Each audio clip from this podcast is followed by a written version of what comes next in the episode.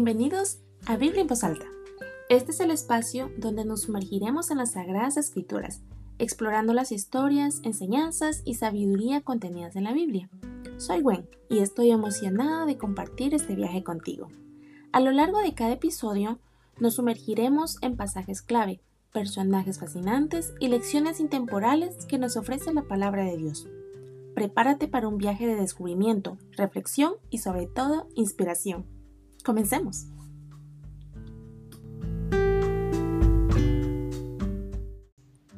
Evangelio de Juan, capítulo 2. Jesús cambia el agua en vino. Al tercer día se celebró una boda en Cana de Galilea, y la madre de Jesús estaba allí. También habían sido invitados a la boda Jesús y sus discípulos. Cuando el vino se acabó, la madre de Jesús le dijo, Ya no tienen vino. Mujer, ¿eso qué tiene que ver conmigo? respondió Jesús, todavía no ha llegado mi hora. Su madre dijo a los sirvientes, hagan lo que él les ordene. Había allí seis tinajas de piedra, de las que usan los judíos en sus ceremonias de purificación. En cada una cabían unos cien litros. Jesús dijo a los sirvientes, llenen de agua las tinajas, y los sirvientes las llenaron hasta el borde. Ahora saquen un poco y llévenlo al encargado del banquete, dijo Jesús. Así lo hicieron. El encargado del banquete probó el agua convertida en vino sin saber de dónde había salido, aunque sí lo sabían los sirvientes que habían sacado el agua. Entonces llamó aparte al novio y le dijo, Todos sirven primero el mejor vino, y cuando los invitados ya han bebido mucho, entonces sirven el más barato pero tú has guardado el mejor vino hasta ahora. Esta primera señal milagrosa la hizo Jesús en Caná de Galilea. Así reveló su gloria y sus discípulos creyeron en él. Después de esto, Jesús bajó a Capernaum con su madre, sus hermanos y sus discípulos y se quedaron allí unos días. Jesús purifica el templo.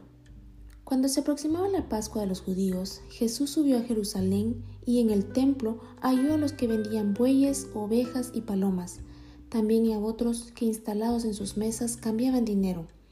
Entonces, haciendo un látigo de cuerdas, echó a todos del templo, juntamente con sus ovejas y sus bueyes, regó por el suelo las monedas de los que cambiaban dinero y derribó sus mesas. A los que vendían las palomas les dijo, Saquen esto de aquí no conviertan la casa de mi Padre en un mercado. Sus discípulos se acordaron de que está escrito, el celo por tu casa me consumirá. Entonces los judíos reaccionaron preguntándole, ¿qué señal puedes mostrarnos para actuar de esta manera? Destruyan este templo, respondió Jesús, y lo levantaré de nuevo en tres días. Ellos respondieron, tardaron cuarenta y seis años en construir este templo y tú vas a levantarlo en tres días. Pero el templo al que se refería era su propio cuerpo. Así pues, cuando se levantó de entre los muertos, sus discípulos se acordaron de lo que había dicho y creyeron en la escritura y en las palabras de Jesús.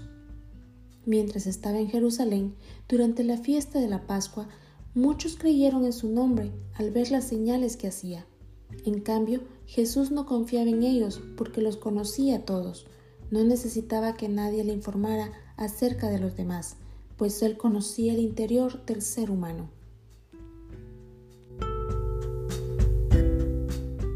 Padre Celestial, te agradecemos por el tiempo que hemos dedicado a sumergirnos en tu palabra.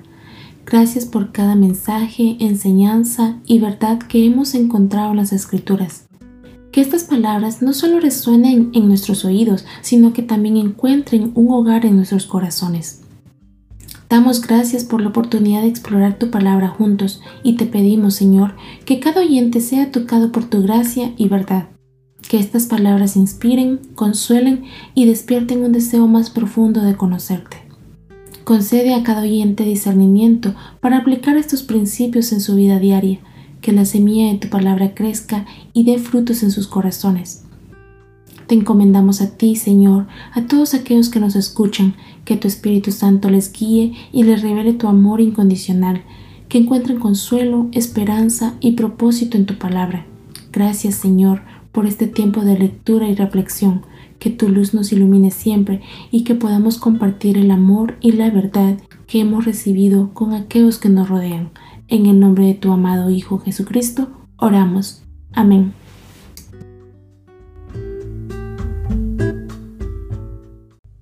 Y así concluimos otro episodio de Biblia en voz alta.